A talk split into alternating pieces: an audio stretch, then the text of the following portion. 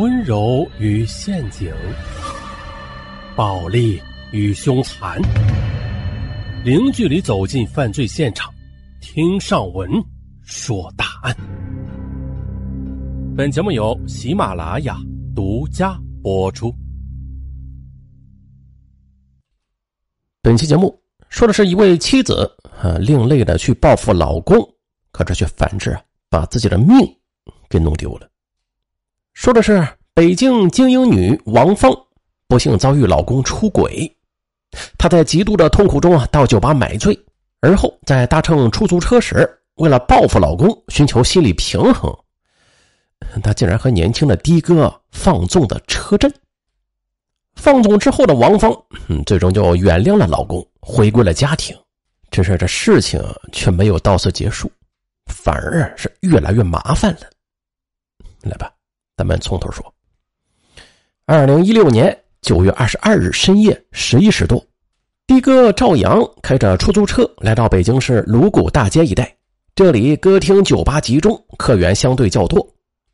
他刚行驶到一家酒吧门口时，就看到一名年轻的女子摇摇晃晃的走了出来，伸手拦车。女子伸手拉开车门，顿时就传来一阵浓浓的酒气。赵阳客气的就问了一声：“您好。”你去哪儿啊？等了半天，女孩才说：“你先慢着开，我一会儿再告诉你怎么走。”哎，这名女子打扮时尚，容貌靓丽，只是不停的抽泣。于是，出租车就沿着莲石路向西慢慢驶去。赵阳一边开车一边试探性的问道：“美女，你这是怎么了呀？是遇到什么事儿了吗？”女子抹了把眼泪。我对我老公那么好，可是他竟然出轨了。我现在觉得人生没有意思。你把我拉到永定河边吧。啊！赵阳吓了一大跳。不是不是，哎，小姐，你可千万别做傻事啊！哎，这这这样，你有啥事你你跟我说说。夜色阑珊，行人稀少，赵阳便将车开到附近的一个广场边，将车停下。就听这名女子讲起了她的伤情故事。女子叫王芳，江西省南昌市人，在干部家庭长大。二零一二年北京外语国学院毕业之后，在一家大型英语培训机构工作。老公孙浩是王芳的大学同班同学，二人在校园热恋。孙浩家是陕西延长县农村，家境贫寒。王芳毕业之后啊，是留在北京发展。而父母呢，当即为他按揭了一套住房。孙浩毕业之后，应聘到了一家收入较高的外资金融机构。只是王芳的父母却看不好孙浩的家庭背景，就不同意他们交往。但是王芳她放不下孙浩，经过半年多的拉锯战，王芳父母是拗不过女儿。婚后一年，二人就生下了儿子默默。二零一六年九月中旬。闺蜜梁倩约王芳去大理丽江去旅游。王芳和闺蜜一道是出行六天，九月二十日返回到北京。可是回来之后没几天呢，她就在老公的 QQ 中发现，她与一个叫小文的女网友聊天特别亲密。原来，这个小文呢是四个月前孙浩公司附近一家酒楼新招进来的女孩，她是在前台负责招待。女孩来自陕西宝鸡，因为是老乡。这几次去吃饭之后，二人就熟悉起来了。王峰去云南旅游的时候，恰好小文就主动向孙浩示好。经不起诱惑的孙浩，酒后将小文就领进了一家快捷酒店。接着，该发生的事儿就都发生了。天哪！老公竟然趁着自己不在和女服务员去苟且！王峰气得狠狠的给了他两个耳光，又操起茶几上的烟灰缸啊，砸向孙浩。孙浩歪头躲过。烟灰缸摔到了地板的瓷砖上，他们的孩子默默吓得是哇哇大哭。王芳转身背包就出了门，他觉得自己若是再待一分钟啊，他都要快爆炸了。王芳就这么茫然的走在大街上，这期间他的手机一直在响，他干脆将手机关掉。关掉手机之后，一个人不知道向何处去，他于是就去了鲁谷大街的一家酒吧，点了几杯烈性酒。晚上十一时，他走出酒吧，就上了赵阳的出租车。那一刻，他觉得人生极度灰暗，甚至都失去了生活的勇气。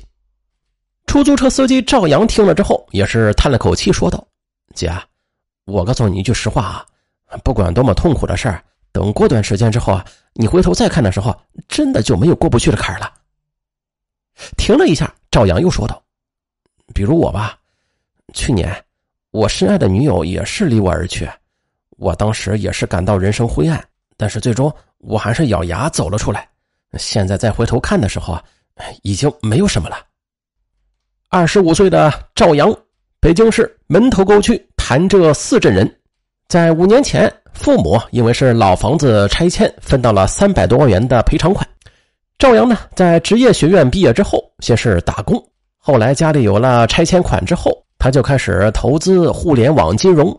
只是遗憾的是啊。他投入的三百多万，最终是血本无归，而相处了两年的女友也是离他而去，他就天天的一个人喝闷酒，将自己灌的是酩酊大醉。拆迁款被他赔光了，五十八岁的母亲又开始打工，在物业公司里啊做保洁。赵阳呢，看着母亲那苍老的背影，最终是挣扎着才走出了这次伤情。只是，即便是到现在吧，说到痛心处的时候，赵阳还是有些哽咽的。其实我知道，这种痛是谁都替代不了的。我是失去，你是遭遇背叛，咱们性质不同，但是受伤的程度是一样的。所以啊，我理解你。听着赵阳的故事，同是天涯沦落人，王芳终于安静下来了，她也不再流泪。案发之后啊。据王芳的闺蜜梁倩说，那天晚上王芳想起了儿子默默，很不放心。可是如果就这么回去，她又觉得自己很没面子。更何况她内心里觉得必须报复孙浩，才能出得了这口恶气。而赵阳他刚才讲的自己也是有些伤感。他摇下车窗，夜风吹进来，让他陷入了对往昔的回忆之中。突然，令他难以置信的事发生了。只见王芳张开双臂，一下子将他给抱住了。王芳这天穿的是一件很薄的连衣裙，因此她那柔软的身体一下子都伏在了赵阳的胸前，并且王芳热烈的双唇也覆盖在了赵阳的嘴唇上。哎，你，赵阳短暂的发愣之后，顿时明白了这是怎么回事。单身快一年的他，一下子紧紧的就抱住了王芳，给予了他热烈的回应。嗯，这深夜的广场上是空无一人。赵阳摇上车窗，二人就在车内发生了一切。当晚，两人激情车震之后，赵阳要加王芳的微信，王芳这才打开手机，儿子也是打来电话，催他赶紧回家。王芳心一软，连忙答应。加完微信，他让赵阳将他送往他居住的小区。王芳下车之后啊，赵阳就一直盯着他的身影看了好久，直到他消失在楼群之中，赵阳才驾车离开。只是天降艳遇啊，让赵阳一直沉浸在兴奋中，回味着王芳的模样，他几乎是一夜未眠。第二天，赵阳上午睡了一会儿，下午就特意的到一家发廊剪了头发。他对着镜子是仔细的端详了半天，还是沉浸在兴奋的回忆中。他觉得。自己交了桃花运呢啊！这么高颜值名校的毕业生都主动委身自己，说明自己转运了。他在微信中啊就询问王芳休息好了没有。过了好久，王芳才回复俩字还好。赵阳觉得以王芳的清高，她原谅不了老公孙浩，那么就只剩下一条路了，她肯定会离婚的。他一想到王芳离婚之后，就算自己配不上她吧。应该也能够有机会继续这份露水情缘的时候啊，他是越想越兴奋。